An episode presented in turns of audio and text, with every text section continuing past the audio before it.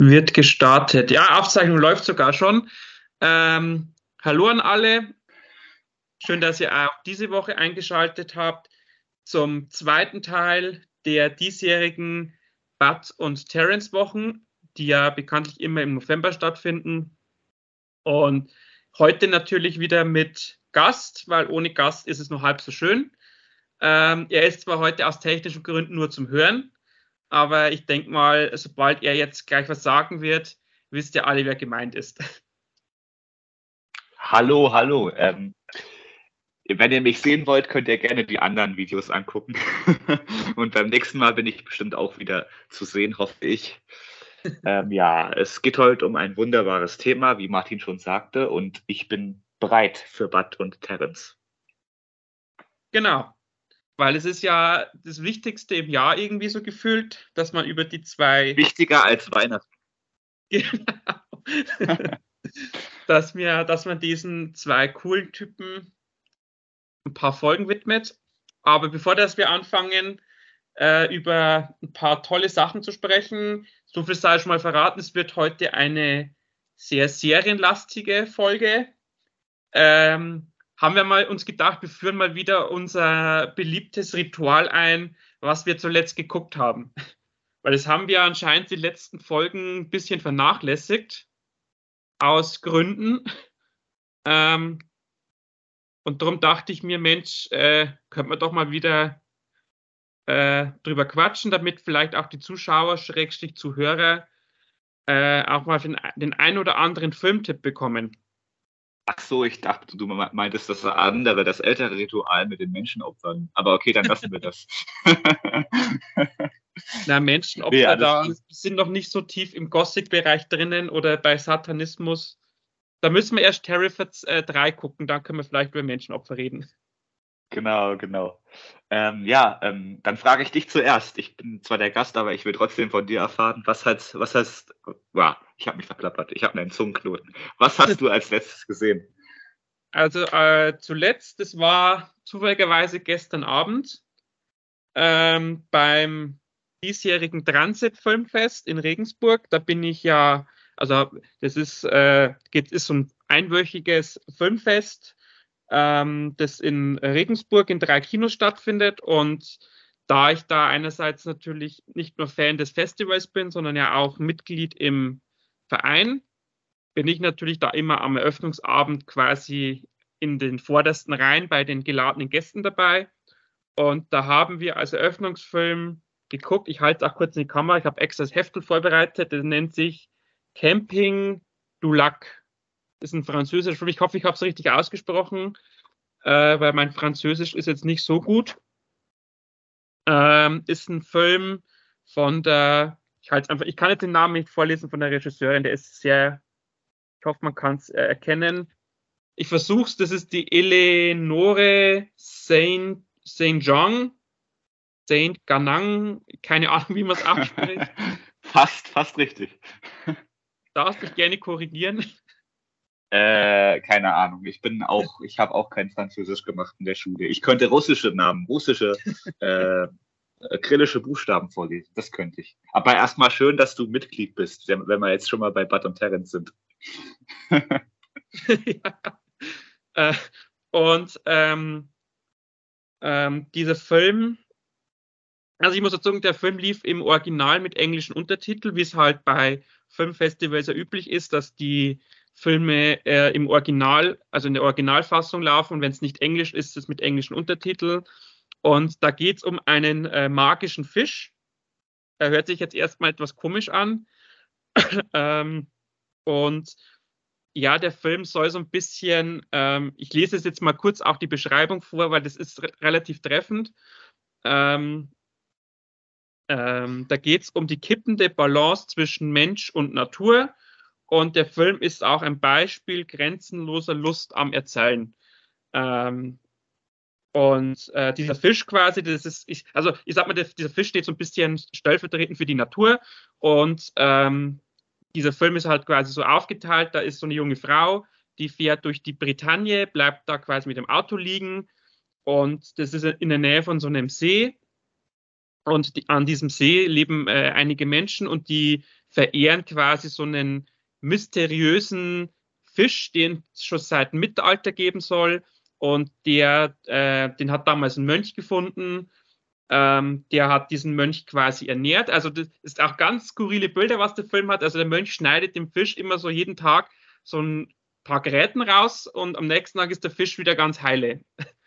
ähm, und irgendwann lässt halt dieser Mönch diesen Fisch halt frei, weil er merkt, dass die Bevölkerung äh, diesen Fisch quasi ausnutzen möchte, um sich quasi satt zu fressen.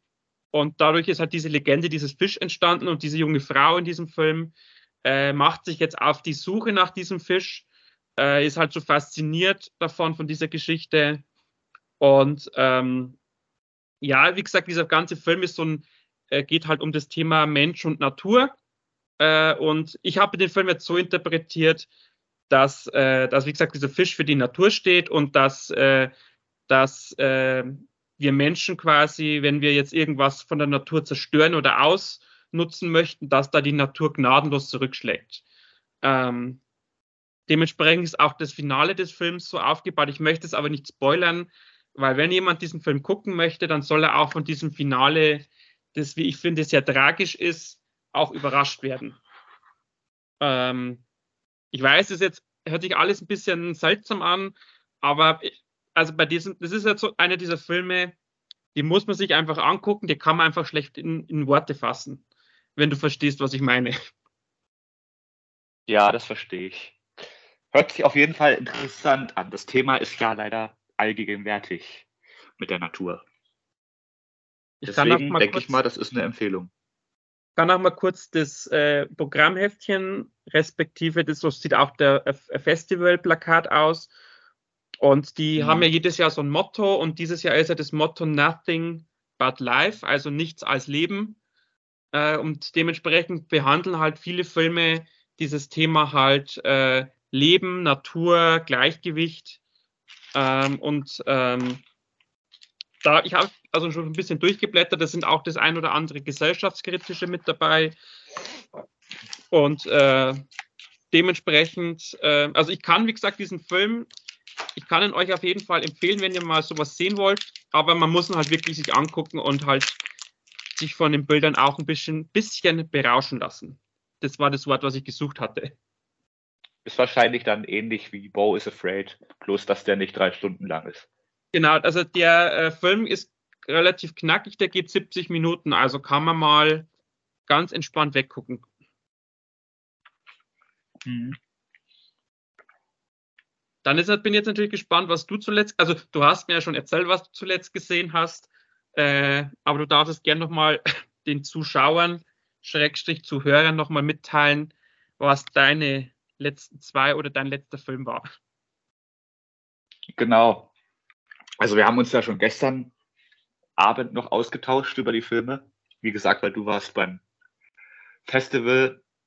Ich bin so mal ins Kino gegangen, sozusagen Doppelkinoabend ähm, mit Kaffee dazwischen, sonst wäre ich wahrscheinlich auch eingeschlafen nach einem langen Unitag. Aber war trotzdem okay zwei Filme, die beide nicht herausragend waren. Der eine war sogar ziemlich schwach. Wen wundert, es war der Marvels. hm, Überraschung.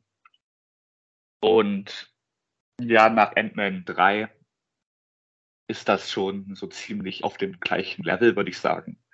Wir hatten ja dieses Jahr eigentlich, wir hatten glaube ich drei. Also Guardians war ja wirklich überraschend gut, aber da war man es auch irgendwie schon so das hat man erwartet wegen James Gunn.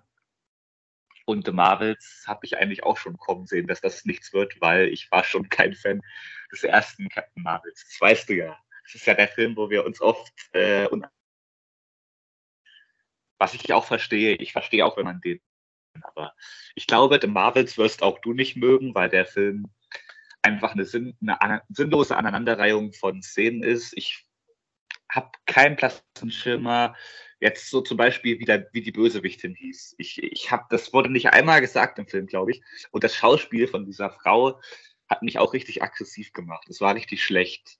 Wenn sie so böse guckt, dann guckt sie so wie so ein Kind, so ganz zornig und ah, ich weiß nicht, schwierig. Ähm, das Beste war, wie gesagt, das habe ich auch in meiner Kritik auf Instagram, Letterbox etc. geschrieben, diese Chemie von äh, Captain Marvel, Miss Marvel und dieser anderen, wo ich auch den Namen, keine Ahnung. Ja, Namen sind anscheinend nicht wichtig bei Marvel. ähm, das, das war wirklich noch das Beste an dem Film, diese Chemie, aber die ist halt auch sehr rar in dem Film, weil es gibt dann dieses Gimmick, dass die immer, wenn die ihre Kräfte einsetzen, die den Platz mit dem mit der anderen Person tauschten. Also wenn jetzt keine Ahnung Captain Marvel ähm, ihre Kräfte einsetzt, dann wird Miss Marvel zu ihrer Position geschickt und Captain Marvel zu der Position von Miss Marvel. Es war, es sollte so ein bisschen Pep reinbringen, aber es war wohl eher so ein bisschen. Also ich muss sagen, ich, mich hat's gestört. Es war, irgendwann hat man den Überblick verloren es gibt schon so in den ersten 10 oder 20 Minuten so einen Kampf und Heidewitzka. Ich wusste nicht, wer die Gegner sind. Ich wusste manchmal nicht, wer jetzt was ist. Und das Schlimme ist ja auch, man weiß nicht, wer Miss Marvel ist, wenn man die Disney Plus Serie nicht gesehen hat. Und da kann ich auch nicht anders als das als ein als Kritikpunkt, Kritikpunkt sagen. Es hieß ja immer von Marvel, man muss die Disney-Serie nicht sehen, um die Kinofilme zu verstehen. Es ist falsch. Auch die ähm, afroamerikanische Schauspielerin war, glaube ich, also die Serie habe ich ja geguckt in WandaVision, kam die auch vor. Die hat zwar auch in Captain Marvel schon mitgespielt, aber ja, man muss sozusagen WandaVision gesehen haben und ähm, Miss Marvel, um den Film komplett, die Kindergründe von dem Film komplett zu verstehen und die Charaktere. Es werden ja nicht nur Miss Marvel, es wird auch ihre Familie eingeführt. Ja, keine Ahnung. Die hat eigentlich noch am besten mitgespielt von allen. Aber so insgesamt gibt es auch echte Fremd äh, Momente zum Fremdschämen. Zum Beispiel, ich habe dir das vorhin schon gesagt mit diesen singenden Planeten oder dieser singenden Stadt. Das war etwas unangenehm. Und ja, ich glaube, die wichtigen Kritiker und die haben euch das schon zusammengefasst. Also guckt einfach, guckt einfach gar keine Kritiken, geht nicht in den Film. Äh, es ist derselbe Marvel-Schund wie Ant-Man 3. Wenn euch der schon gewaltig auf die Eier gegangen ist, dann lasst den Film ja auch aus. Und ich glaube, damit ist der Film gut zusammengefasst. Also Marvels war der erste Film, da war ich dann schon so, ah, okay, Kino ist schön, aber der Film war trotzdem kacke. es, es gab ja so ein paar nette Ideen, Stichwort Katzen. Äh, das mhm. wirst du dann im Kino sehen. Aber ja, insgesamt doch sehr albern und blödsinnig. Und wirr. Und es ist halt so, was habe ich geschrieben in meiner Kritik? Der Film zeigt halt, dass diese kontinuierlich plan, kontinuierliche Planlosigkeit von Marvel, weil sie jetzt nicht mehr diesen großen Plan haben, der zu einem Film hinarbeitet. Es gibt auch gegen Ende wird sowas angedeutet mit den Young Avengers und das kaufe ich kaufe ich denen nicht ab, weil die Figuren sind nicht so interessant wie die alten Avengers. Es ist einfach nicht mehr das, was es mal war. Aber es wird dieses Fass wieder aufgemacht. Ja, ich möchte ein Team zusammenstellen und bla bla bla bla bla.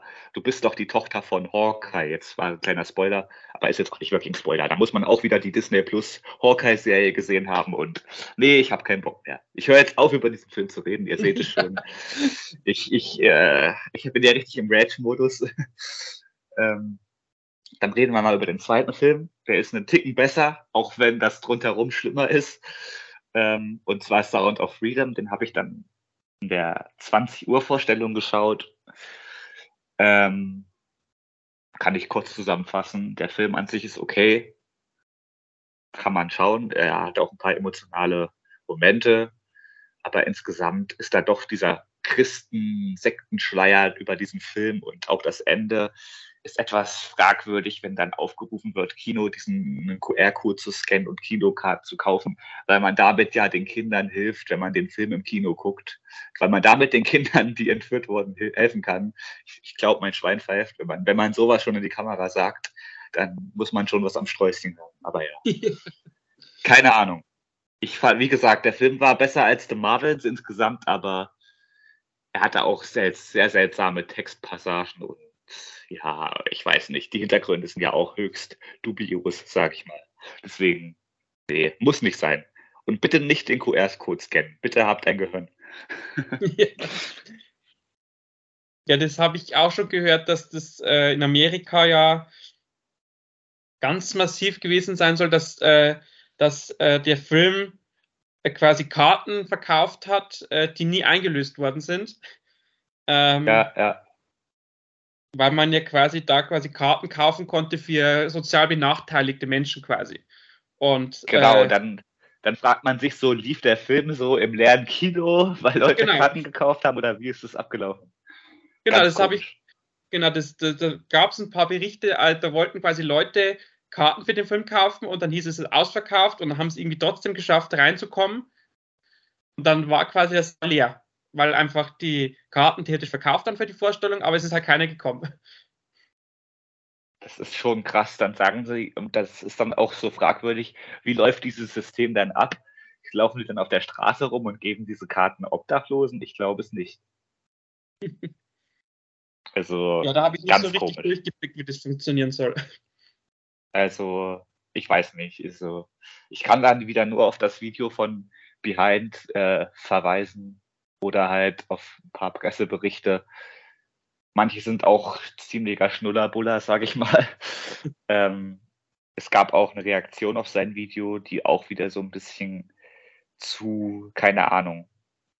Ich, ich will mich dazu jetzt gar nicht mehr äußern. Es ist, es ist alles gesagt worden zu dem Film und ja, es ist, äh, der Film ist wirklich diesen ganzen Rummel, diesen Aufschrei nicht wert. Also klare Worte auf jeden Fall. Ja, also ich habe Captain Marvel, ums oder The Marvels, um es mal in Worte zu fassen, oder Punkte, habe ich zwei Sterne auf Letterbox gegeben, Sound of Freedom 3. Ganz einfach, weil die emotionale Komponente bei Sound of Freedom ja eigentlich unvermeidbar ist, wenn du einen Film über so ein Thema machst ist es natürlich krass und es ist traurig. Aber dass mhm. ich jetzt so weinend den QR-Code-Scanner raushole oder mein Handy, um schnell Tickets zu kaufen, dazu schickt mich dann dieser höchst äh, manipulative Film doch nicht. Also zumindest am Ende dann diese Worte vom Hauptdarsteller, der zu dieser QAnon-Sekte gehört, was ich auch schon wieder scheiße finde. Ja, also quasi, also man muss bei dem Film, was habe ich jetzt rausgehört, wirklich unterscheiden oder differenzieren zwischen dem Film an sich, also zwischen dem handwerklichen und dem ganzen drumherum. Also wenn man da jetzt äh, zu sehr jetzt auf das eine setzt, dann, oder wie soll ich das beschreiben? Äh, also man kann sich quasi den Film angucken, man muss aber jetzt quasi kein, oder man ist, also wenn man den Film guckt, dann ist man jetzt nicht automatisch ein äh, Fan des Hauptdarstellers und ein Fan dieser in Anführungszeichen realen Vor des, der, der realen Vorlage. Deutsch ist eine schwere Sprache. Ähm, ich glaube, so ja, kann man zusammenfassen, oder? Ja, ich meine, es ist ja auch kein, es ist ja kein Sektenfilm. Es geht ja in dem Film nicht um diese Sekte oder so, aber solche Sprichwörter oder Zeilen wie die Kinder Gottes stehen nicht zum Verkauf, ist dann schon so, warum nur Kinder Gottes? Und dann wird auch natürlich nicht aufgezeigt, dass das eigentliche Problem ja die auch in den USA liegen könnte. Man zeigt wieder nur, dass die Kinder natürlich ins Ausland verschleppt werden und das Ausland daran schuld ist. Das ist auch so ein kleiner Kritikpunkt von mir, würde ich mal sagen.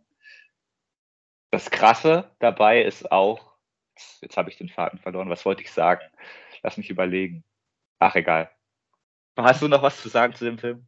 Nee, ich habe ihn ja noch nicht gesehen, darum kann ich auch noch nicht allzu viel sagen. Ja, wie gesagt. Ist okay, der Film. Handwerklich ganz solide, aber der wird in einer Woche auch dann nicht mehr wirklich in meinem Kopf rumschwören. Denke ich mal. Das sind mal äh, sehr gute Schlussworte zu dem genau, Film. Genau, genau. ja. Und der, übrigens, der Marvels ist jetzt schon halb aus meinem Ohr rausgekommen. Der kam mir schon zu den Ohren raus, während ich den gesehen habe, eigentlich. okay, dann würde ich sagen, äh, nachdem du ja, äh, nachdem jetzt hier am Anfang ein bisschen du dich in Rage geredet hast, dann reden wir jetzt was über was Tolles, was Schönes.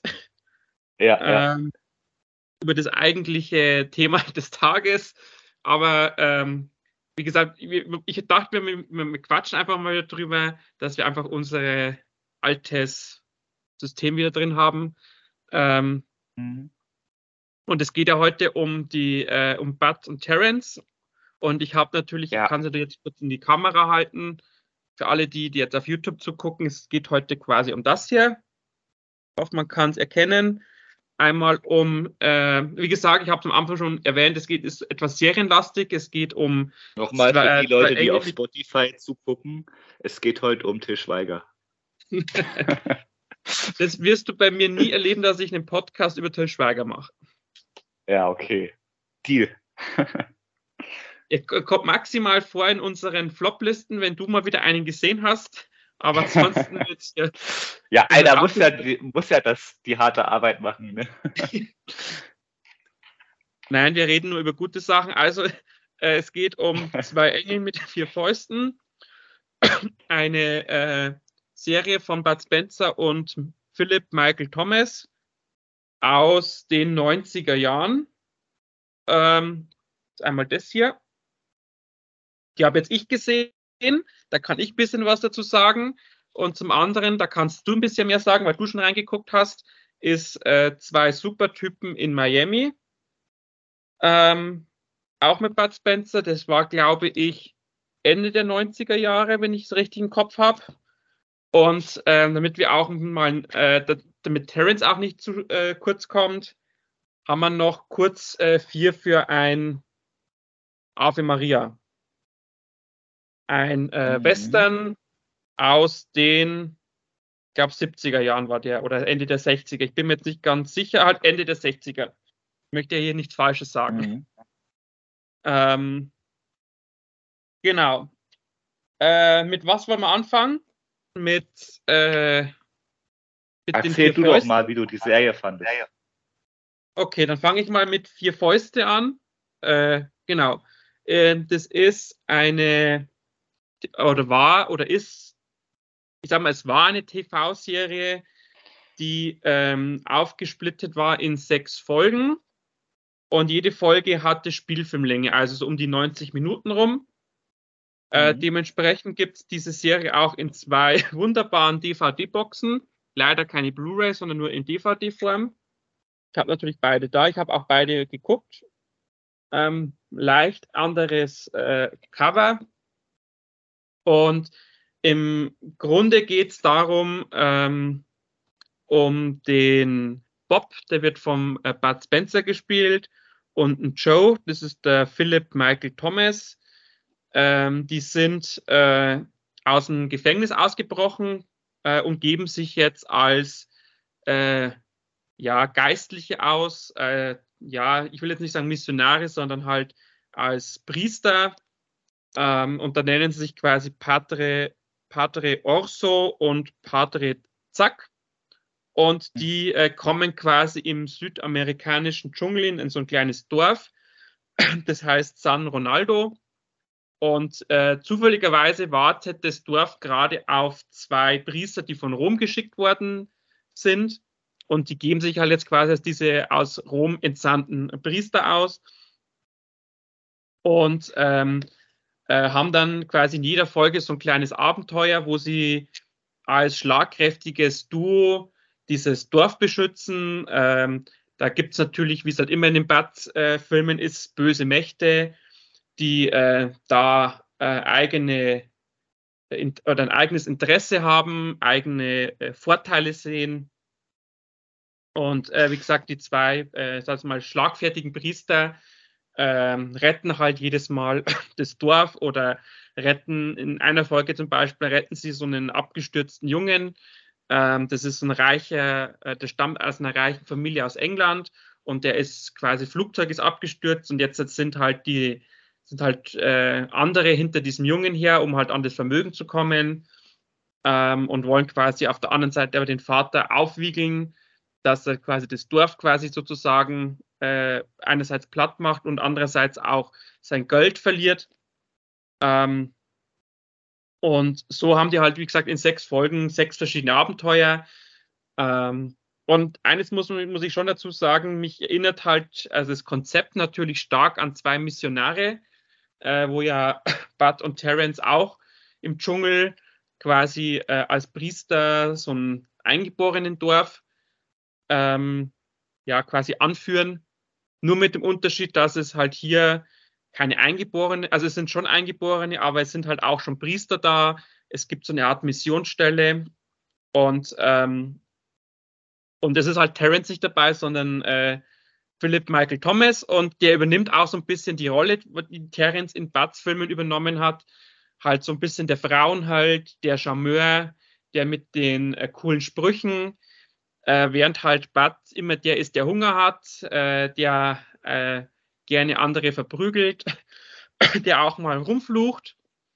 Ähm, und ähm, muss aber sagen, es ist trotzdem zwischen beiden, wie ich finde, eine sehr gute äh, Harmonie da. Also gerade so ab der zweiten, dritten Folge, äh, wo sie, wenn sie sich dann auch quasi eingespielt haben, merkt man schon, dass die, äh, dass der Bud und der Thomas oder der Philipp, äh, Thomas heißt, äh, Thomas ist der Nachname, ähm, dass die schon äh, gut miteinander harmonieren, dass die auch dann äh, paar richtig coole äh, äh Brügeleien miteinander haben und ähm, es ist halt vom Aufbau her halt relativ simpel gehalten. Also du hast jetzt keine großen Überraschungen. Du weißt quasi am Anfang der Folge schon, dass beide am Ende äh, siegen werden, dass sie am Ende äh, wieder pleite sind, ähm, auch wenn, wenn sie während des, der Folge mal einen gewissen äh, Geldbetrag bekommen, sind sie halt am Ende der Folge aus verschiedenen Gründen halt wieder los. Das sind halt meistens sehr lustige Gründe. Es gibt dann in dieser Serie auch noch so einen relativ sympathischen Revolutionsanführer, der erinnert so ein bisschen an Fidel Castro, auch vom optischen her. Und der schreit halt immer so, Viva la Revolution. Äh, und ähm, der ist zwar einerseits, äh, ja, gegen das System, aber er ist halt trotzdem ein, wie ich finde, sehr sympathischer Revolutionär, der halt auch darauf bedacht ist, dass halt äh, seine Revolution finanziert wird. Und äh, hin und wieder hilft er auch mal den zwei Priestern bei, seine, äh, bei ihren Abenteuern. Ähm, und es ist halt so dieser wiederkehrende Charakter, der halt immer wieder mal auftaucht, der für ein paar witzige Momente sorgt. Und ähm, wie gesagt, da diese, der, der Philipp, äh, also der Pater Zack, halt so ein bisschen Frauen halt ist, gibt es auch in der Serie immer wieder so Momente, wo er mit einer aus einer wirklich hübschen Frau aus dem Dorf, die, der, mit der will er halt quasi immer flirten und will halt mit der oder möchte halt dieser jungen Frau etwas näher kommen. Äh, und dann wird er halt immer wieder vom äh, Pater Orso ermahnt und auch von dem anderen Priester, dass halt er ja ein Keuschheitsgelübde abgelegt hat und dementsprechend halt diese Frau nur als Schäfchen sehen darf. Ähm, alles in allem würde ich sagen, eine sehr solide Serie mit teils unterhaltsamen Momenten und nach, wenn man auch am Anfang ein bisschen skeptisch ist, am Ende würde ich äh, oder hat die schon das Gefühl, dass, äh, dass äh, Bud hier einen richtig coolen Partner bekommen hat. Natürlich wäre es vielleicht sogar besser gewesen, wenn Terence dabei äh, gewesen wäre, aber ich glaube gelesen zu haben, dass er damals keine Zeit hatte wegen anderen Projekten. Und dementsprechend mussten sie halt für Bud äh, einen Ersatz suchen. Und da haben sie. Äh, bitte? Für Terence einen Ersatz. Ja, meinte ich ja. Es ist, ich rede mich ja schon wieder im Kopf und Kragen. Also, es musste für Terence ein Ersatz her, damit Bud einen Partner hat. Und ähm, wie gesagt, haben sie relativ gut gemacht, die Macher. Das war, glaube ich, auch immer der gleiche Regisseur, wenn ich mich nicht allzu sehr äh, täusche. Äh, ich schaue bloß nochmal kurz, dass ich auch nichts Falsches sage. Genau, der Regisseur ist immer der gleiche, der Ruggero Diodato. Könnte ein Italiener sein, könnte aber auch vielleicht ein Südamerikaner sein. Ähm, hm. Aber wie gesagt, ich kann es für, für Bad-Fans auf jeden Fall empfehlen, ähm, als nette Unterhaltung und ähm, gerade auch wenn man so auf dieses äh, Dschungelthema steht und wenn man zwei Missionäre äh, sehr gefeiert hat, dann ist das so die perfekte Ergänzung dafür, würde ich jetzt mal sagen. Klingt auf jeden Fall ganz nett. Wahrscheinlich besser als meine Serie dann. Oder vielleicht habe ich die auch einfach nicht als so stark empfunden. Ich wollte mal über die reden. Dann können wir ja am Ende über den Terrence-Film reden. Also Bud und Terrence, wenn das okay ist. Genau. Hm. Also genau, zwei Superfäuste in Miami oder wie er auch oft genannt wird, Extra Large, weil Bud halt in der Serie Extra Large genannt wird. Ist ja halt so, er ist ja auch extra groß. Und genau, es geht eigentlich darum, dass Bud in Miami ein Polizist ist. Und dann schlägt irgendwann der, na, wie heißt der, der Typ, der auch in deiner Serie mitgespielt hat, halt. Der Philip Michael Thomas. Genau, der Herr Thomas schlägt dann halt auf in der ersten Folge und die werden sozusagen, na, die helfen sich immer mal aus. Und dann, ich weiß nicht, ob es noch, ich habe bis jetzt erst die ersten drei Folgen geguckt oder vier, nee, drei, genau. Ähm, ich weiß nicht, ob es noch enger wird, aber ich glaube, also es, es, es gibt auch viele Szenen, wo sie nur einzeln zu sehen sind. Das ist halt nicht so optimal. Ich weiß nicht. Bei deiner Serie hört sich halt besser an. Es gibt dann immer so einen Fall in jeder Folge, einen, manchmal einen Mordfall, manchmal wird jemand vermisst oder was auch immer halt. Wie in so einer guten 80er-Jahre-Serie aller Ein Colt für alle Fälle oder so eben. Und mhm. ich mag das, in, ich muss erst mal sagen, ich mag das Intro. Das erinnert sehr an so diese Bud Spencer, Terence Hill typischen Songs, sage ich mal. Mit Jetskis im Wasser, passt halt zu Miami. Und ich mag natürlich auch wie immer Bud Spencer, der hat auch seine Original-Synchronstimme. Das ist auch immer wieder gut. Er macht ein paar gute Sprüche, auch manche Sprüche, die heute nicht mehr so politisch korrekt werden, gerade wenn es um äh, Behinderungen geht oder sowas. Das könnt ihr euch dann selber angucken. Die Serie gibt es ja noch zu kaufen für einen relativ fairen Preis. Zumindest die zweite Staffel hast du ja gemeint. Da kannst du ja gleich nochmal erzählen, was, auf, auf was du reingefallen bist. Ja. ähm, ja, auf jeden Fall. Ich war bis jetzt so zwiegespalten. Bud Spencer ist immer cool. Ähm, es gibt auch ein paar lustige Szenen. Wie gesagt, dieser Herr Thomas, der macht das auch gut. Er ist auch in dieser Serie so eher der Charmeur, der flirty Typ der immer mit den Frauen gut kann. Er, und ja, er ist auch aber auch ein, hat auch eine Lässigkeit. Es gibt auch eine Szene am Anfang der zweiten oder dritten Folge war das, glaube ich, da ist er als Frau verkleidet, sitzt auf der Bank mit der Handtasche und dann kommt ein Typ, äh, der will dann, nee, er, ich glaube, er hat gar keine Handtasche. Es ist ein, irgendein, irgendein Vergewaltiger kommt dann und will sich halt an, an, an ihn ranmachen. Er denkt halt, er ist eine Frau und dann kommt Bud und macht natürlich kurz einen Prozess. Ja, also es, es gibt schon interessante Szenen, äh, aber so insgesamt gibt es dann auch zu geschnittene Szenen und es ist manchmal mir zu zusammenhangslos und zu lieblos gemacht. Aber die Serie ist trotzdem schaubar wegen Bud Spencer, muss ich sagen. Und wegen dem Soundtrack. Also für Fans äh, ganz gut machbar. Ich werde natürlich auch noch die letzten, also es gibt, glaube ich, pro Staffel sechs Folgen, wenn ich mich nicht irre, ja. die letzten drei Folgen noch gucken. Und dann werde ich auch noch die zweite Staffel gucken, wo dann Michael Winslow mitspielt, der von Police Academy, der immer die Geräusche gemacht hat. Da freue ich mich auch drauf, weil ich glaube, der mit Bud, das ist auch eine coole Mischung, würde ich mal behaupten wollen. Da bin ich sehr gespannt drauf und dann berichte ich euch einfach nochmal, wenn ich die gesehen habe. Vielleicht noch in den Bud und Terrence Wochen, vielleicht auch erst danach. Mal gucken, was mein Zeitplan zulässt. Aber ja, es ist auf jeden Fall nochmal schön Bud zu sehen. Er ist ja da auch schon in 90, also es spielt er in den 90ern, da ist er ja auch schon nicht mehr der Jüngste. Also hat er auch gar nicht mehr so viel Action-Szenen, oder? Ähm, nee, also es wurde auch oft beklagt von Fans, habe ich gelesen, dass halt nicht mehr so viele Prügeleien vorkommen, weil er halt oft einfach die Knarre hinhält. Aber ist halt äh, realistischer, würde ich mal sagen, dann, weil er Polizist ist.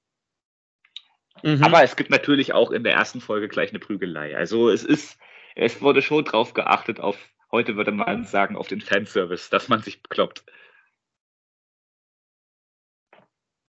Ja. Aber das Augenmerk liegt halt auch ein bisschen mehr auf der Situationskomik. In der einen Folge am Anfang ist Bud auch als Clown verkleidet zum Beispiel, weil er den einen verfolgen will. also ist schon sehr interessant gemacht. Ja, also ähm, du hast es ja gerade schon ein bisschen angedeutet. Äh, ich habe es, glaube ich, gerade schon auch in die Kamera oder ich halte jetzt mal die Kamera. Ich habe ja die zwei Sachen hier mir besorgt. Und ja, es ist auch meine ein bisschen eigene Schuld ich dachte mir, okay, hier, das ist ein anderes Cover als das hier. Also müssen das ja beide, äh, müssen das ja äh, beide Staffeln sein, aber ich habe jetzt quasi zweimal Staffel 2 bei mir zu Hause rumliegen Ähm, also ich habe beide Gebrauch gekauft für ein paar Euro, also jetzt kein großer Schmerz. Ähm, auf der Rückseite sieht man bei, bei dem Extra Large, dass es noch die Extra Launch 1 gibt. Extra Large 1, nicht Lounge, sondern Large. Ähm, aber die ist, äh, ich habe ein bisschen rumgeguckt, schweineteuer aus irgendwelchen Gründen. Auf Amazon habe ich auch geguckt, sind alle Folgen der ersten Staffel im Moment nicht verfügbar. Ähm, kann sein, dass es vielleicht irgendwelche rechte Probleme gibt oder so. Ähm, dementsprechend habe ich jetzt nur die, also du hast jetzt quasi die erste Staffel fast durch und ich habe bei mir zu Hause die zweite Staffel rumliegen. Ähm, ich kann ja mal kurz vorlesen, äh, worum es in dieser zweiten Staffel geht. Ähm, der schwergewichtige Privatdetektiv, darum wahrscheinlich auch extra large, äh, Jack Costello, also das ist der Bat, hat den chaotischen Comiczeichner Willy Dumas, Michael Winslow, als seinen Assistenten eingestellt. Gemeinsam ermitteln sie in verschiedenen Fällen. Äh, Costellos Arbeit wird durch seinen gesprächigen Partner jedoch mehr behindert als unterstützt denn der schert sich hauptsächlich darum, neue Comics zu zeichnen, in denen Costello die Hauptfigur ist, die er extra large nennt. Maria Martinez äh, von Vivian Ruiz gespielt, ist Jacks äh, Sekretärin, Inspektor Sam Lou Bedford, sein Freund bei der Polizei, mit dem er oft ko kooperiert. Ich weiß jetzt nicht, ob die äh, Maria und der Inspektor Sam in der ersten Staffel schon vorkommen. Da glaube ich, kannst du mir mehr sagen. Ähm, wie bitte? Wer nochmal? Ich kann mir die Namen eh nicht merken. Also es, äh, in der zweiten Staffel gibt es einen Inspektor Sam und eine Maria Martinez.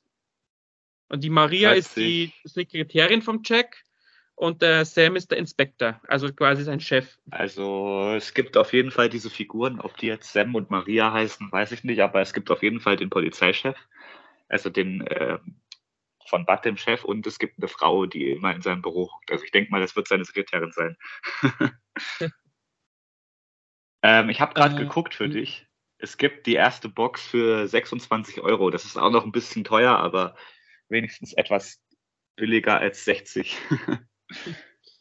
Musst du mir direkt da mal schicken, vielleicht hole ich mir die noch. Ja. Aber wie gesagt, ich bin da, ich dann, ich bin dann nur auf, auf die Cover gegangen und habe halt nicht den Text gelesen. Und dann bekommt hm. man halt zweimal das Gleiche. Ja. Ich habe mir dann nur gedacht, als ich dann, als ich die beiden dann mir angeguckt habe und lese dann hinten so den Text durch und denke mir so, hey, das ist doch beides der gleiche Text. Also es ist nicht der gleiche Text, die, die Folgen sind halt identisch. Beim, bei dieser Extra Large Box ist ein bisschen anderer Text. ähm, da heißt dann sechs weitere Folgen aus der zwölfteiligen TV-Serie mit Detektiv-Duo Jack und Willy äh, Dumas, in denen das Gespann es mit gefährlichen Gegnern zu tun bekommt. Ähm, ja. Genau, da geht es noch irgendwie um einen Drogenbaron, der auf äh, Rache sind. Es kommen anscheinend Ninja-Kämpfer vor. Und äh, Floridas Bevölkerung erlebt grausige Morde. Ähm, ich weiß jetzt nicht, gut, das ist FSK 16, das Extra Large. Das andere habe ich gesehen, ist FSK 12. Also ich gehe schon davon mal davon aus, dass das hier eine andere Schnittfassung wahrscheinlich ist, wenn es ab 16 ist.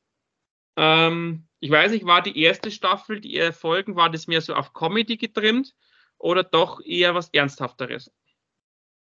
Naja, es gibt halt Morde, es gibt auch kind, Kindermörder in der einen Folge aber man sieht das jetzt nicht. Also ich würde einen FSK 12 geben. Es kann ja auch sein, dass die eine Box etwas früher rauskam und dann die nochmal die neu eingestuft haben ab, ab 12. Ich weiß es nicht.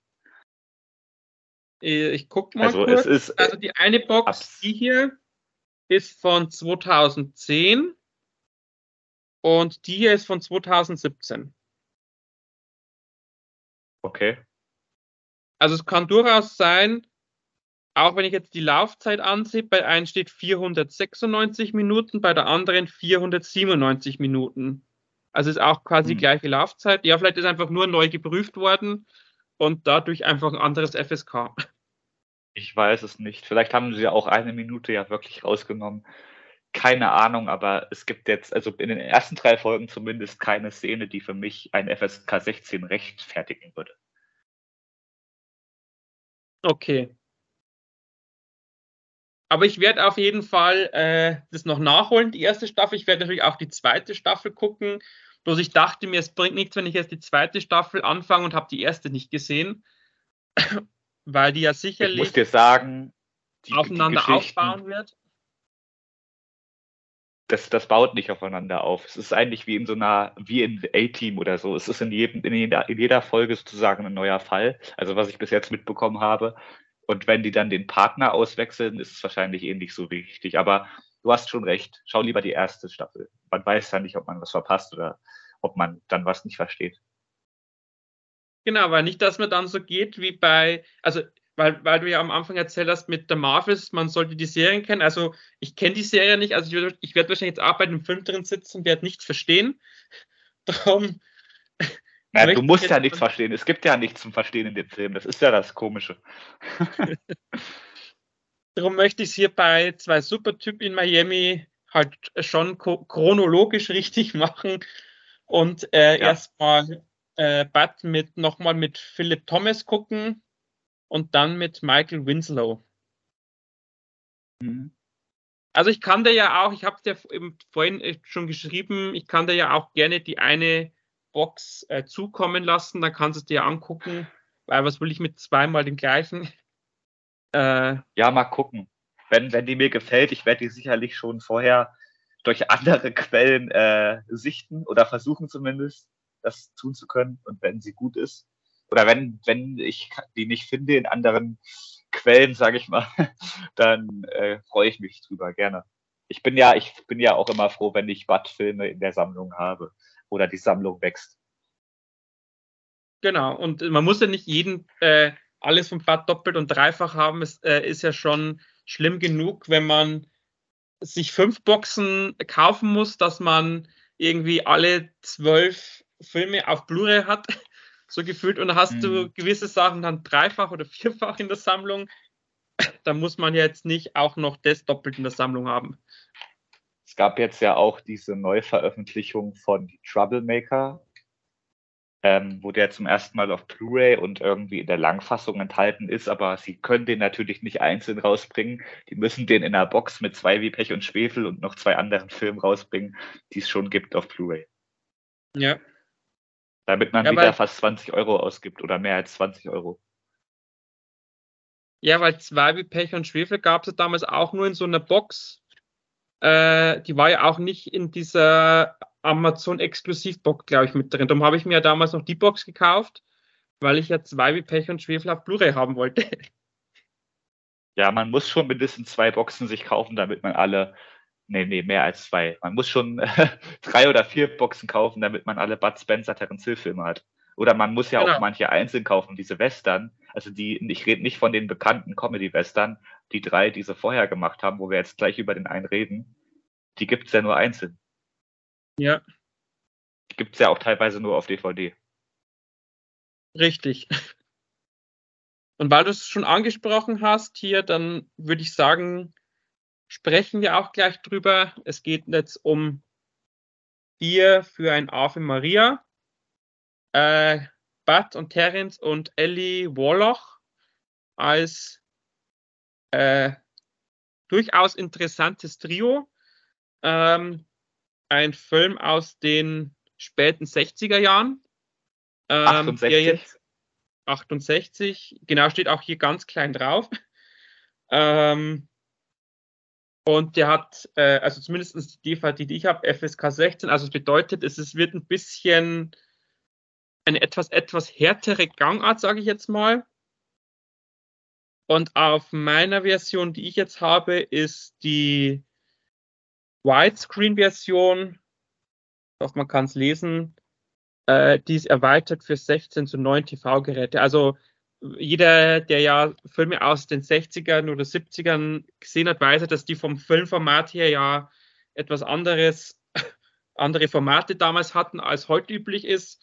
Und ähm, darum sind quasi, oder werden oftmals Filme, wenn sie neu aufgelegt werden, halt auf die heutigen äh, Formate, meistens in 16 zu 9 halt quasi kalibriert, dass es halt wieder alles passt. Und äh, der Ton ist in Dolby Digital. Und für alle, die Englisch mögen, es gibt englische Untertitel. Ähm, zum Film selber, ich kann ja mal kurz die Inhaltsangabe vorlesen, damit jeder weiß, worum es hier geht. ähm, Vier für ein Ave Maria ist ein Western-Action-Abenteuer in bester italienischer Tradition, der in Mexiko, Spanien und Rom gedreht worden ist. Finde ich immer ganz interessant, weil der Film ist ja ein Western, man meint, man ist in Amerika, aber äh, sie waren nur in Mexiko. Ähm, und es geht um den äh, Kakopoulos. Ich hoffe, ich habe es richtig ausgesprochen. Äh, der ist vom Ellie Warlock gespielt, erleichtert äh, zwei Hombres mit zweifelhaften Moralvorstellungen um 300.000 Dollar und verteilt anschließend das Geld sehr großzügig. Seine Opfer folgen seiner Spur, doch als die Männer schließlich aufeinandertreffen, müssen sie ihre Kräfte bündeln, um sich gegen einen blutrünstigen Desperado zu verteidigen. Noch bevor der Kampf vorüber ist, macht sich äh, Katsopoulos erneut mit dem Geld aus dem Staub. Die Jagd geht weiter und führt letztlich zu einer Spielhöhle in Mississippi, einer furiosen Schießerei und jeder Menge Geld für alle. Ähm, ich glaube, die Inhaltsangabe verrät schon sehr viel was uns bei dem Film erwartet. Zu viel. Zu viel. ähm, aber ähm, du hast halt so die klassischen Western-Themen natürlich. Es geht um viel Geld, es geht um Schießereien. Ähm, aber ich finde, es ist halt trotzdem ein äh, Western, der einen gewissen Humor auch hat, würde ich jetzt mal sagen. Ja, ähm, was ich an dem immer besonders fand, ähm, es ist ja wieder mal ein Italo-Western, Bud Spencer typisch, ähm, dass der Ellie Wallach oder wie auch immer er ausgesprochen wird, mitspielt, weil es war ja schon zu der Zeit ein ziemlich gefragter oder sehr gern gesehener Schauspieler, der spielt in einem, in meinem Lieblingswestern mit, ähm, The Good, The Bad and The Ugly oder bei uns zwei glorreiche Halunken mit Clint Eastwood, wo sie diesen, diese Schatzsuche machen, wo am Ende dieser, ja. dieses Finale auf diesem Friedhof ist. Und daher kenne ich ihn eigentlich und daher mag ich den. Und es hat mich dann umso mehr überrascht, dass er mit Bud Spencer und Terence einen Film äh, gemacht hat. Und ich war doch angetan von dem. Ich glaube, das ist sogar der beste von den dreien, die sie in den 60ern da gemacht haben. Der erste war ja ähm, Gott vergibt, Django Nie oder wie auch immer der auf Deutsch hieß, dann kam der okay. und dann Hügel der blutigen Stiefel. Ich glaube, oder entweder er oder der, der erste, meine. Also die sind beide wirklich sehr gut. Der dritte ist auch solide. Aber durch Ellie Wallach ist halt nochmal so ein bisschen ein paar Pluspunkte mehr, sag ich mal, weil der ein grandioser Schauspieler ist und gewesen ist. Leider ja auch schon von uns gegangen. Mhm. Ja, ich, ich äh, ich finde halt diese Kombination dieser drei mit dieser Geschichte, dass er denen da quasi das Geld äh, abgeknöpft hat und dann verteilt das quasi. Äh, das fand ich irgendwie auf eine, auf eine Weise unterhaltsam, weil es halt, äh, weil du ja einerseits, ich sag's mal so leicht angeschnitten dieses Rache-Thema hast, aber halt jetzt nicht so dieses klassische Rache, dass jetzt irgendwie jemand äh, halt einen Getöteten rächen will, sondern geht, geht halt eigentlich nur darum, dass die ihr Geld verloren haben. Und ähm, äh, ich kann mich auch an so eine Szene erinnern, da, das ist so eine Art Straßenfest, wo er ist, wo sie den dann durch dieses Straßenfest jagen äh, und er dann quasi denen entkommt, weil er halt wieder seine Tricks anwendet. Ähm, das hat schon irgendwas, äh, da merkt man schon, okay, da wollte man vielleicht ein bisschen Humor mit reinbringen, aber es sollte halt trotzdem jetzt keine lächerliche Nummer werden. Ähm, und das finde ich halt, so diese, diese Balance, was der Film hat, das spricht mich halt bei dem sehr, sehr an. Das stimmt. Das ist jetzt nicht wie der erste. Äh, Gott vergibt äh, Django nie oder wir beide nie oder wie auch immer. Da gibt es ja zwei Fassungen. Da gibt es die ernste Fassung und die Comedy-Fassung. Und bei denen ist das so eine Balance zwischen Ernsthaftigkeit und Comedy-Element. Das hat mir dann schon sehr gefallen. Ich weiß nicht, ob es von dem auch noch eine andere Fassung gibt. Ich weiß auf jeden ja, Fall, vom dritten Teil gibt es zwei Fassungen. Genau. Im zweiten Da weiß gab ich es auch zwei. Fassungen. Ich kenne aber, ich Ja. muss aber ehrlich sagen, ich kenne von, diesen, von dieser Trilogie, ich kenne nur die äh, ernsten Fassungen. Also ich, ich habe zwar, glaube, dass ich sogar die andere äh, vom ersten und vom dritten, ich glaube, dass ich da sogar die Comedy-Fassungen in irgendeiner Box noch habe, aber äh, ich kenne auf jeden Fall nur die, ich sage jetzt mal, die Western, Western-Fassungen. Ähm, Und die sind ja, irgendwie wie dort gesagt, alle drei gut. Beim ersten Teil habe ich ja zuerst damals zwei vom Affengebissen gesehen. So hieß die Comedy-Fassung oder heißt die Comedy-Fassung. Und ich muss aber sagen, bis da auf diesen Punkt, dass in der ernsten Fassung Bats Synchronsprecher sehr unnatürlich wirkt, weil man halt den nicht kennt, ist die ernste Fassung besser, finde ich, weil das passt einfach zum Grundton des Films. Und wenn du dann diese Comedy-Fassung hast, ja, weiß nicht, passt dann doch eher zu den Filmen, die sie ab den 70ern gedreht haben. Ich glaube auch, die Comedy-Fassung kam ja auch erst ein paar Jahre später, oder?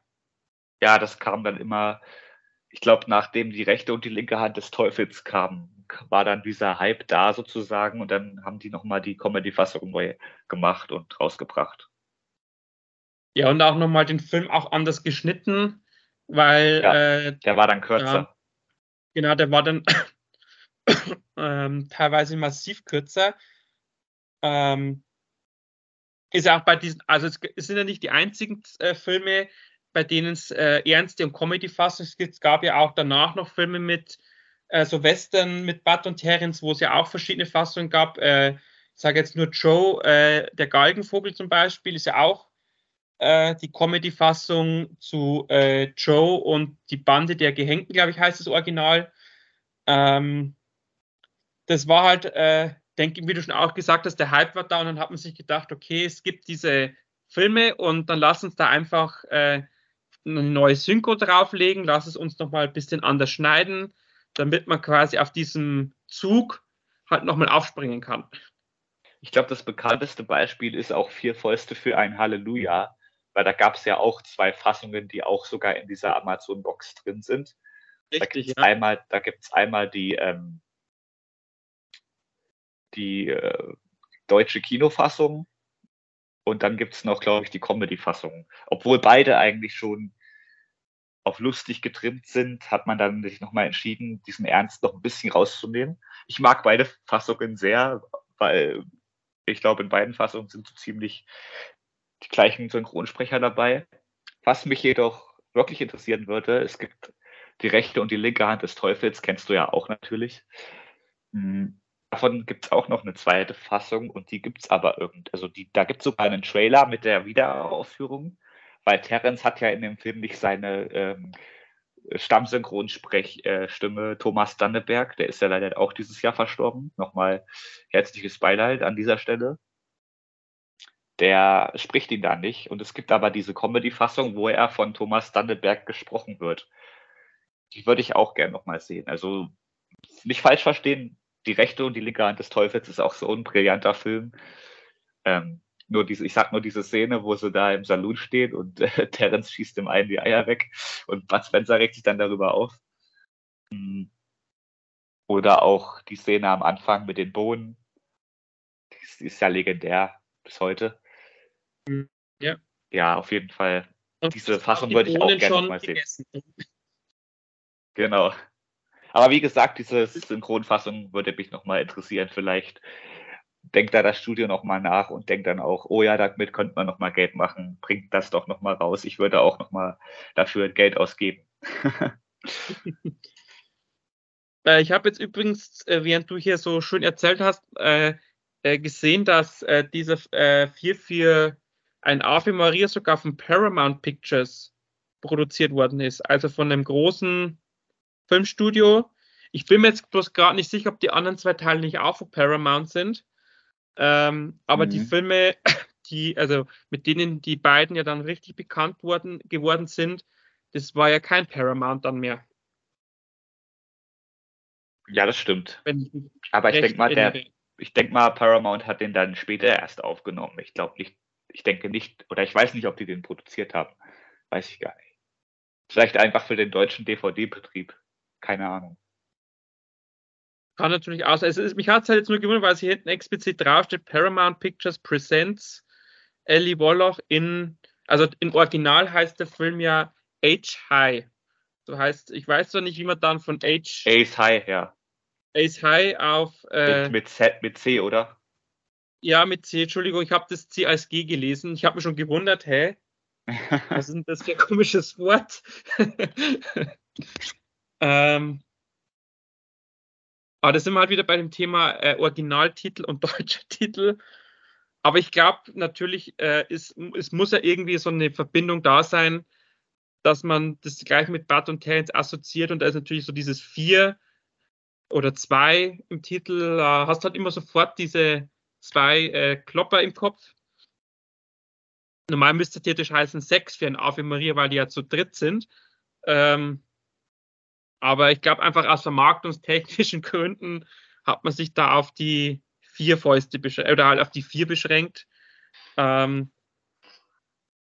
aber ähm, so abschließend zu dem Film, ähm, es ist halt, also man merkt schon, es ist halt 60er Jahresstil. Ähm, aber ähm, was halt mir also auch allgemein bei dieser Trilogie aufgefallen ist oder auf, immer wieder auffällt, dass halt da schon diese, diese wie gesagt, ein, ein, nicht, ein, nicht ein Bekannter, sondern ein, du weißt, welchen YouTuber ich meine, äh, die Connection zwischen Bud und Terence ist halt damals schon nicht zu übersehen gewesen. Ja, die haben die schon seit dem ersten Film ähm, gehabt. Und dann dachte man sich, ja, die beiden würden vielleicht auch gut in einem Standalone-Film, der etwas ähm, auf, mehr auf Comedy getrimmt ist, äh, funktionieren. Und dann haben die sozusagen den Comedy-Western ja erfunden, tatsächlich. Ja. Und das war dann der Start für die erfolgreiche Karriere.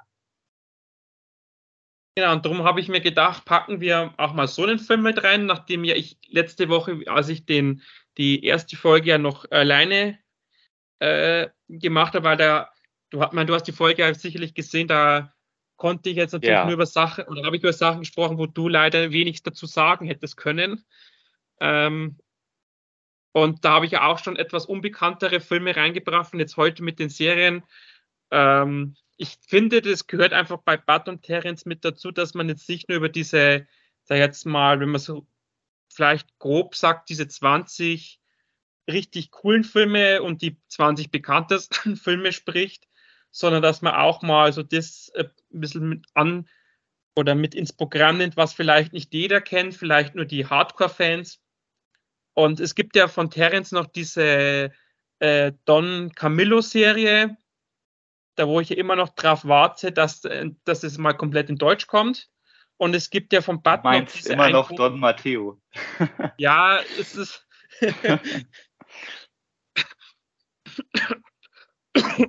genau, und ähm, von Bud gibt es ja noch diese Ein Koch für alle Fälle-Serie. Die muss ich mir auch noch besorgen. Ähm, das ist halt auch so was, was halt äh, viele vielleicht gar nicht so auf dem Schirm haben. Hm. Da wird man bestimmt auch mal drüber sprechen. Ich glaube, ein Koch für alle Fälle wird bei mir auch noch laufen. Und Don Matteo, da braucht man ja doch ein bisschen Zeit. Ich glaube, da gibt es acht oder zehn oder vielleicht sogar mehr Staffeln. Also mal gucken. da haben wir auf jeden Fall dann äh, genug Zeit dafür. Müssen wir genug Zeit einplanen, meine ich. Also bei Don Matteo ist es so, dass Terence nicht in allen Staffeln mitspielt, sondern nur in den ersten acht, glaube ich. Und dann ist er ausgestiegen. Okay. Und dann haben sie die, die Rolle quasi neu besetzt. Ähm, aber trotzdem acht Staffeln mal zu gucken, das ist auch eine, eine gewisse Aufgabe. Das stimmt da passt dann dieses wunderbare äh, Reel dazu, das man oft auf Instagram sieht, wo dir eine Typ mit dieser heißen Frau steht. Also du kennst es ja, wo die dann sagt, was würdest du tun, wenn du, was sagt sie da, irgendwie acht Stunden oder einen Tag oder so mit mir hast und er dann quasi diese ganzen Bud und Terence-Filme da zeigt. Ganz genau. Mit Musik unterlegt. Genau. Also wenn man da quasi mal hier zu zweit äh, paar Tage äh, gemeinsam was gucken will, dann muss man sich Don Matteo anschauen. Genau, genau. Genau. Dann habe ich alles, also ich, wir sind jetzt alles durch, was ich vorbereitet habe. Ähm, war ja doch heute wieder einiges. Ähm, dann sind wir auch schon ziemlich am Ende. Ich möchte noch kurz auf mein Werbung in eigener Sache, auf mein Gewinnspiel hinweisen. Ähm, ihr, ihr, seht ja in jedem Podcast hinter mir dieses wunderbare Filmplakat hier von The Dark Girl. Den gibt es ja jetzt seit heute, also Aufna wo wir heute aufnehmen, das ist der 9. Äh, November, kann man sich den Film bei Amazon leihen oder kaufen. Und anlässlich dieses tollen Ereignisses äh, darf ich oder habe ich äh, quasi im Vorfeld natürlich schon äh, organisiert, äh, gibt es ein signiertes Filmposter hier. Äh, also nicht das, was hier hängt, sondern natürlich schon ein anderes. Ähm, da hat die liebe Tamara unterschrieben, der Chris, der Enrico und die Marina, also der Kameramann, der Produzent, die, der Regisseur natürlich, äh, die Producerin und die Hauptdarstellerin. Und das gibt es, wie gesagt, bei mir zu gewinnen. Du darfst natürlich auch mitmachen, Moritz. Äh, Sehr gut. Und ähm, wie gesagt, wollte ich noch kurz mit erwähnt haben, weil dieser Podcast kommt ja jetzt schon ganz normal am Mittwoch und da läuft dieses Gewinnspiel noch. Äh, dementsprechend haben dann die Leute, die das jetzt hören oder gucken, noch die Chance mitzumachen. Einfach bei mir auf Instagram vorbeigucken, da steht alles, was er machen muss. Ähm, dann darf sich ein äh, glücklicher Gewinner über dieses wirklich tolle Exemplar freuen. Ähm, und für alle natürlich, na halt, wenn dieser Podcast kommt, dann ist das Transit schon rum. Dann hätte ich jetzt gesagt, geht noch alle zum Transit Filmfest, aber das ist ja dann schon vorbei. ähm, hast du noch irgendwas, was du noch loswerden möchtest? Erstmal nicht. Ich habe Hunger. Ja, äh, jetzt wo du sagst, jetzt knurrt bei mir auch der Magen. Ja, da, da, da müssen wir jetzt wohl die, die Genau, da müssen wir jetzt die Bohnen essen. die habe ich im letzten Podcast ja vorgestellt. Also hoffe ich natürlich, dass der ein oder andere Zuschauer sich da gleich die Bohnen besorgt hat und vielleicht jetzt nach diesem Podcast mit uns zusammen quasi imaginär äh, Badbohnen futtert. Genau, das ist auch äh, keine Schleichwerbung, aber dieser Podcast ist noch viel besser, wenn man dazu die Bud Spencer Bohnen isst. Und vielleicht dann noch äh, für als, als quasi Nachtisch äh, sich ein Gläschen Whisky gönnt von Bud und Terence. Genau. Ja, ja. Werde ich jetzt auch tun. dann hat es mich auf jeden Fall gefreut, dass du heute dabei warst. Und äh, ich denke mal, eine Folge werden wir auf jeden Fall noch machen mit Bud und Terence. Ja. Da bist du natürlich wieder herzlich eingeladen. Sehr schön. Ähm, ich weiß bloß noch nicht, welche Filme das Ich muss mal meine Boxen durchgucken, welche Filme das wir noch nicht besprochen haben, weil ich habe festgestellt, wir haben eigentlich die Bekannten schon alle durch. Und jetzt haben wir dann quasi nur noch, oder jetzt ist eigentlich, oder was jetzt noch ist, halt dieser große Block an Bud und Terence Filmen, die vielleicht nicht jeder kennt. Ähm, aber da werde ich auf jeden Fall bis nächste Woche noch was finden, damit wir da auch wieder so ein Stündchen quatschen können. du musst halt mal die Videos durchforsten, worüber wir schon alles geredet haben. Ja, da habe ich ja letztens schon angefangen und da habe ich festgestellt, dass wir, wie gesagt, eigentlich die, das eigentlich diese, also die äh, Filme von beiden, also die, die, bekannten, dass die schon alle durch sind und auch natürlich die bekannten Solofilme wie äh, Eine Faust geht nach Westen oder Banana Joe oder Mein Name ist Nobody, das ist alles schon mal vorgekommen.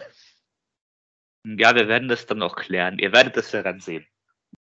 Und hören. Genau. Dann bleibt mir nur noch zu sagen, es war mal wieder eine Ehre, äh, mit einem großen Bud und Terence-Fan über Bud und Terence zu sprechen. Ebenfalls. Ähm, und wie gesagt, wir hören uns dann natürlich bei der nächsten Folge nochmal. Und äh, ich hoffe, dass auch die Zuschauer heute oder Zuhörer ähm, wieder was für sich entdecken konnten ähm, aus dem großen Bud und Terence-Universum. Und dass vielleicht auch durch unsere Einleitung der ein oder andere jetzt äh, erst recht äh, der Marvels guckt oder sagt, äh, ich gucke ihn jetzt lieber doch nicht. ähm, also ich werde mir auf jeden Fall angucken wegen Brie Larson. Du weißt, ich bin Fan von ihr und dann werde ich einfach den Film wegen ihr gucken. Ähm, und wie gesagt, vielleicht konnte ich auch dem einen oder anderen äh, das Transit noch ein bisschen näher bringen. Ich werde auch zum Transit nochmal extra eine extra Folge machen. Ähm, dann könnte da, vielleicht ist auch der ein oder andere Zuhörer aus der Region. Dann, wie gesagt, kann ich den empfehlen, äh, zum Transit zu gehen. Das ist ja nächstes Jahr wieder. Ähm, sind sehr nette Menschen, die es organisieren. Und ähm, genau, dann wird es, wie gesagt, die nächste Folge nächste Woche geben. Ähm, ich wünsche dir bis dahin auf jeden Fall eine gute Zeit, Moritz. Halte die Ohren steif. Jo, mache ich. Dir auch. Und noch einen guten Appetit. Danke. Und ähm, den Zuschauern wünsche ich bis, bis dahin auch eine gute Zeit. Und verabschiede mich schon mal. Bis zum nächsten Mal und man sieht sich. Ciao.